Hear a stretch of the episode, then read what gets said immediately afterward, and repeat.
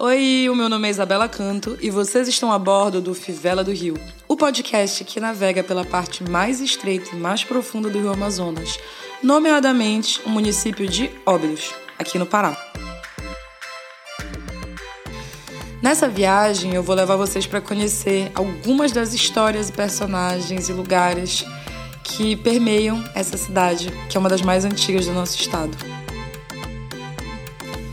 Então, vamos nessa? Estamos de volta! Sim, gente, eu sei que faz bastante tempo que eu não boto este meu querido Fivela no Rio na água. Mas a minha vida deu uma volta e parece que esse ano de 2023 eu fiz várias coisas diferentes. Nessa correria, eu acabei indo um pouco longe da garganta do Amazonas e fiquei sem tempo de voltar em Óbidos. A última vez que eu tive em Óbidos foi no carnaval. E, enfim, faz um tempo, acabou que eu não tive muito tempo para, sei lá, estar tá lá e falar de lá e pensar em lá, enfim, a minha cabeça esteve em outros rios, né? Mas eu já tô me programando para voltar para lá na virada do ano. Tô com muita saudade da minha avó e dessa cidade que eu tanto amo. Enfim, desculpas à parte. Vamos nessa?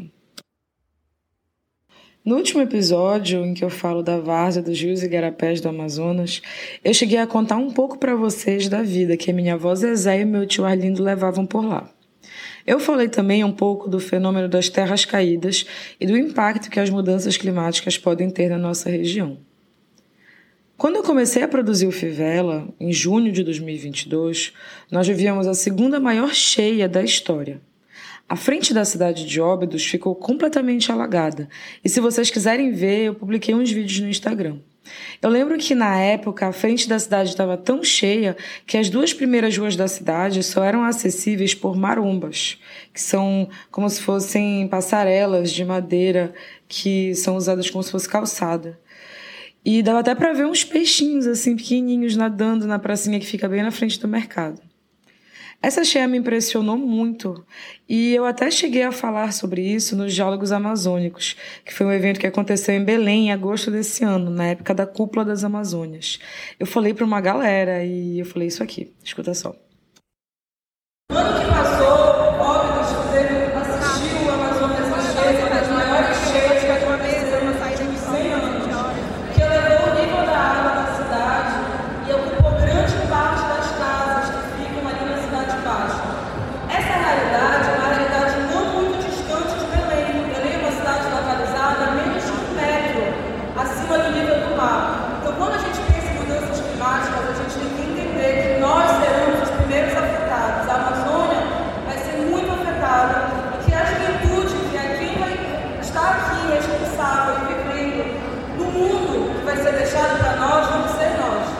Alguns meses depois, ainda em 2023, nós estamos vivendo a maior seca da história do Rio Amazonas. Os impactos são catastróficos. O Rio Amazonas e os seus afluentes secaram ao ponto de que os rios viraram enormes bancos de areia. Na região do Tefé e também no Baixo Amazonas, perto de Juruti, os pescadores encontram lagos cheios de peixes mortos, fervidos pelas temperaturas dos rios, que chegam até 39 graus. Também houve um grande impacto nos botos. Mais de uma centena de botos foi encontrada sem vida no rio Amazonas. E assim, o boto é um animal tão simbólico que tem tanta força no imaginário popular amazônico que pensar em um lago cheio de boto morto parece algo como um pesadelo, um filme de terror, algo meio apocalíptico, sabe? A verdade é que a seca desequilibra todo o ecossistema amazônico. E a gente tem que falar também de pessoas fortemente afetadas. É, tem muita gente que mora na margem do Amazonas, muitas famílias, muitas comunidades ribeirinhas, é, quilombolas, indígenas, moram na margem do Amazonas e é dele que tiram seu principal sustento. A pesca, ou seja, os peixes e junto com a mandioca, são a base da alimentação de quem mora na beira do rio. A água potável também começou a escassear, porque o que era antes água virou lama ou areia. E isso leva à fome de uma grande quantidade de pessoas né, que moram naquela região. É, mas não só fome, como doenças que são causadas pela contaminação da água que eles bebem. Além disso, é, esses povos também ficaram isolados, porque muitos deles já vivem em lugares que são considerados distantes inacessíveis por nós, pessoas da cidade, que somos acostumadas a depender de carros, estradas e aviões para se locomover, porque na maioria dessas regiões só se chega de barco. Então imagina, é um lugar que já era inacessível por barco e com o rio secou, agora eles têm que andar quilômetros e quilômetros para conseguir contato com algum centro urbano. É, o que isso acaba dificultando também o acesso dessa população aos serviços essenciais, como hospitais, enfim, o, o, serviço essencial que tem numa cidade, né? Essa dificuldade fez com que a maior parte das cidades do Amazonas e da região do Baixo Amazonas, que também fica no Pará, é, declarassem estado de calamidade pública e de emergência. Então, eles estão então dependendo dessa ajuda de outras regiões, outras é, do Brasil, do Pará, ou do estado do Amazonas, para sobreviver, né? Porque a forma com que tem que se viver lá nesse período está sendo completamente atípica, né? E falando de Óbidos, ali em Óbidos o rio Amazonas nunca seca, né? Porque por ser a parte mais estreita e mais profunda do rio Amazonas, ali é onde se concentra a maior vazão de água. O rio Amazonas chega a ter 100 metros de profundidade ali na frente de Óbidos, então se secar ali é que não tem mais mesmo. Apesar de não secar completamente, a seca causou impacto na cidade, né? Ali, em Óbidos, o nível do rio está 80, quase 90 centímetros abaixo do que normalmente fica. Então, onde no, normalmente fica o rio, virou uma praia de pedra que com algumas dezenas de metros ali de, de comprimento né, de praia. É, as pessoas da cidade caminham por onde antes o Amazonas passava com força e encontram registro de outros tempos, como potes de barro. Ainda tem quem diga que encontrou joias e relíquias ali no chão na frente da cidade. Além disso, a seca, não só em Óbidos, mas em toda a região ali do Baixo Amazonas, causou um aumento no número de incêndios de uma forma muito intensa. Houveram dias em que Óbidos acordou com uma névoa de fumaça, e essa névoa também foi vista em Santarém e Manaus. Em Manaus, a fumaça foi tanta que a capital do Amazonas figurou como um dos lugares com a pior qualidade de ar do país. Manaus é uma das maiores cidades da região amazônica e também vive, assim como Belém, um processo intenso de urbanização e industrialização. E lá a seca trouxe outros problemas, como o acúmulo de lixo e até mesmo uma tempestade de areia. O que nos leva a pensar né, que a seca, os impactos da seca, não ficam restritos às comunidades ribeirinhas que vivem e subsistem do, da, do rio Amazonas, mas também aos centros urbanos que também fazem parte. A Amazônia Urbana também faz parte né, da região amazônica e também é impactada quando ocorrem secas desse nível. Mas, enfim, voltando para Óbidos. É, o Curuçambá é um igarapé balneário que fica perto da cidade de Óbidos. E durante a seca ele secou. E assim, por que, que eu estou trazendo isso, né?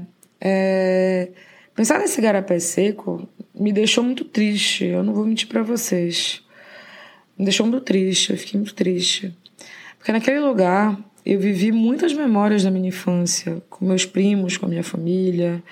Assim, ir até o Curuçambá era quase que um prêmio para nós quando a gente era criança, que perturbávamos todos os adultos que pudessem nos levar até lá, naqueles dias quentes de verão, aquele calor, quando a sombra da sapotilheira do quintal da vovó não era o suficiente para afastar o calor.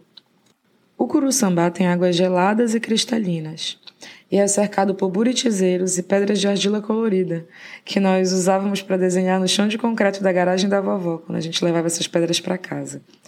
Às vezes, a gente fazia uma trilha dentro da mata para escalava um negocinho ali e para saltar dentro do igarapé.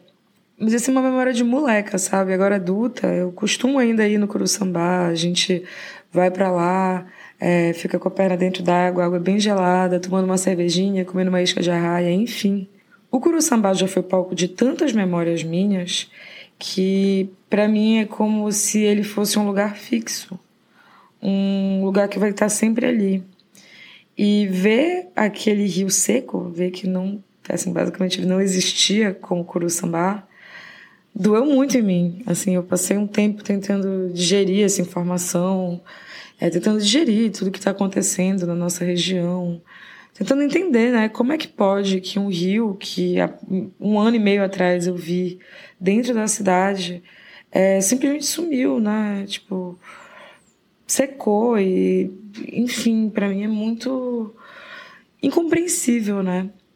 E ver toda a região amazônica sofrer com esse tempo extremo, né, me deixou mais eco-ansiosa que o habitual. E assim, nessa época eu tinha começado a produzir uns conteúdos sobre crise climática no meu Instagram pessoal. Eu acabei ficando tão triste com as notícias que eu não conseguia nem reagir. Eu não sabia nem por onde eu ia começar a falar, sabe? E assim, a eco-ansiedade é o medo crônico de sofrer um cataclismo ambiental que ocorre ao observar o impacto aparentemente irrevogável das mudanças climáticas, que gera uma preocupação associada ao futuro de si mesmo e das gerações futuras. Ou seja, a eco-ansiedade é uma ansiedade que surge quando a gente é se depara né, com com essa iminência, né? Essa iminência climática. A gente sabe que nas melhores previsões a temperatura do mundo vai aumentar pelo menos um grau e meio nos próximos 20 anos. Então, assim, é assustador, né? Assim, a minha geração, a próxima geração, não sei como é que eles vão viver, né, nesse mundo. E mais e mais pessoas têm esse mesmo medo, né? E para mim, eu acho que o pior que sentir essa ansiedade é presenciar esse impacto. O filósofo australiano Glenn Albrecht nomeou de solastalgia o sentimento de luto, de perda que nós sentimos ao ver as transformações extremas causadas nas paisagens por causa das mudanças climáticas. Então, solastalgia é como, quase como se fosse um luto ao ver um lugar é, de memória sendo destruído. E eu fiquei pensando que talvez tenha sido isso que eu senti ao ver o Curu Samba Seco. Enfim, dando nome aos sentimentos, né? E assim, eu não vou mentir para vocês, eu realmente fiquei na bege por causa dessa seca. Mas nem tudo são lágrimas, né? Eu acho que sempre tem um lado positivo que a gente pode tirar das coisas. E teve uma coisa que me deixou pensativa. Com essa seca, o nível do Rio Negro desceu muito e foram encontrados ali na margem diversos registros rupestres talhados em pedra. São como rostos desenhados, parece na verdade um smiley e um emoji, sabe? Desses que a gente fica usando virtualmente para comunicar expressões faciais básicas, tipo um sorrisinho. E assim, tem algumas inscrições dessa que retratam uma família e vários deles estão realmente sorrindo, sabe? Parece muito um emoji. E aí é engraçado, né, pensar que essa não é a primeira vez que o Rio Amazonas baixa nesse nível, por mais que seja a, a maior cheia da história, não é a maior cheia da pré-história. Então, o ser humano já viveu com níveis menores ainda do rio.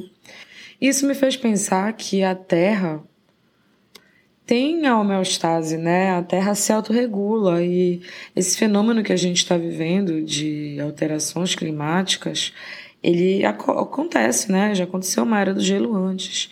O que não é natural do jeito que estão falando, né? Porque a gente está vendo um antropoceno em que esses ciclos geológicos da Terra estão sendo acelerados por causa da ação humana, né? Que, enfim, péssimas pessoas morando nesse planeta, todo mundo destruindo, assim, a poluição, o capitalismo, enfim, é difícil. A guerra, é difícil me ver no ano de 2023 e ser humano, sabe? Mas as carinhas lá, os smileys, os emojis talhados na pedra, os emojis rupestres, me fizeram pensar de que já sobrevivemos uma vez, né? Então a gente vai sobreviver de novo, né? O, os humanos, caso queiram continuar nessa terra, é, eles vão ter que se regular a homeostase, né? A gente vai ter que aprender a viver em simbiose adaptado à Terra, como já fizeram no passado. E quando eu digo nós, eu não digo só nós amazônidas, eu digo que toda a humanidade vai ter que se adaptar se quiser continuar vivendo na Terra. Porque assim, não é nem só aqui na Amazônia que está acontecendo eventos extremos. Ó, esse ano no Brasil, a gente já teve 10 eventos climáticos históricos Enquanto na Amazônia a gente está enfrentando essa seca terrível, no sul do Brasil as chuvas intensas levaram as cataratas do Iguaçu a registrar uma vazão histórica. Isso sem falar das chuvas e ciclones que assolaram o sul do país, deixando um rastro de destruição. Enfim, é ano de El Ninho e o que agrava mais ainda a força desses eventos climáticos. E assim, fora do Brasil, no mundo inteiro, independente do El Ninho, ocorreram vários cenários atípicos é, por causa das mudanças climáticas. Né? A gente teve aí incêndios incontroláveis no Havaí, no Canadá. A gente também teve enchentes intensas na Líbia e na Grécia, que causou uma grande destruição por lá também. E, enfim, né, gente, tá difícil, tá osso na terra. Acho que a gente já chegou num ponto de não retorno e por isso eu acho que é importante que nós, como humanidade, comecemos a pensar em de que forma a gente vai se adaptar às mudanças que vão acontecer. E assim, a gente está na iminência de receber uma COP aqui em Belém. A COP é uma convenção das partes, ou seja, ela é uma reunião internacional que acontece entre países e autoridades para discutir as mudanças climáticas do mundo e tentar chegar em acordos que consigam mitigar e também prever adaptações para essas mudanças climáticas. É muito provável que em 2025 a COP30 seja em Belém. E essa é a oportunidade que a gente tem né, de fazer a diferença, principalmente garantindo que nesse espaço de negociação climática, né, que envolve agentes internacionais e terceiro setor, pessoas, comunidades, enfim, uma galera, a voz das pessoas da nossa região sejam escutadas. E é isso, gente, só para terminar esse episódio com uma notícia boa. Ontem em Óbidos choveu como não chovia há muito tempo, acalmando a terra que antes ardia. Os níveis do Rio Negro já voltaram a subir. E eu acho, eu acho, gosto, sou otimista, que o pior da seca já passou. Mas quem sabe o que vem aí, né? Acho que a gente tem que estar pronto e tem que se preparar para o que vem aí. Eu espero que ainda tenha Amazonas por navegar, porque pretendo colocar este barquinho chamado Fivela no Rio na água por mais tempo. E é isso, gente. Esse foi mais um episódio do Fivela do Rio. Eu espero que vocês tenham gostado. Caso vocês tenham gostado, avaliem positivamente a gente aqui na, na plataforma. E também sigam a gente no Instagram lá, eu coloco várias fotos é, da cidade e consigo ilustrar um pouco né, essa aventura sonora que a gente está percorrendo. O arroba é pod.fivela do Rio no Instagram. E é isso. E é isso, gente. Muito obrigada por terem escutado. É... Nossa, passei muito tempo sem vir aqui porque, enfim, a vida aconteceu. É, me meti em muita coisa. Eu sou assim, né? Eu gosto de fazer várias coisas diferentes. E a seca também foi bem intenso. Acho que foi o, o que eu precisava para voltar, né? Acho que, que a, voltar a falar disso, conseguir transformar né, essa, essa sensação, essa, essa frustração, esse, isso, né? Isso que a gente sente em alguma ação concreta, né? Ao invés da gente ficar só sentindo. Pelo menos para mim, né? Foi bem legal. Eu queria de novo também agradecer a todo mundo que escuta esse podcast. Eu sei que passei um tempo sem colocar nada aqui, mas até hoje escuto pessoas, pessoas vêm falar comigo, né? Perguntando quando serão os próximos, elogiando. Enfim, meu muito obrigado a todo mundo que me escuta. E eu espero que exista uma oportunidade aí no futuro não tão distante de começar a pensar na segunda temporada desse podcast.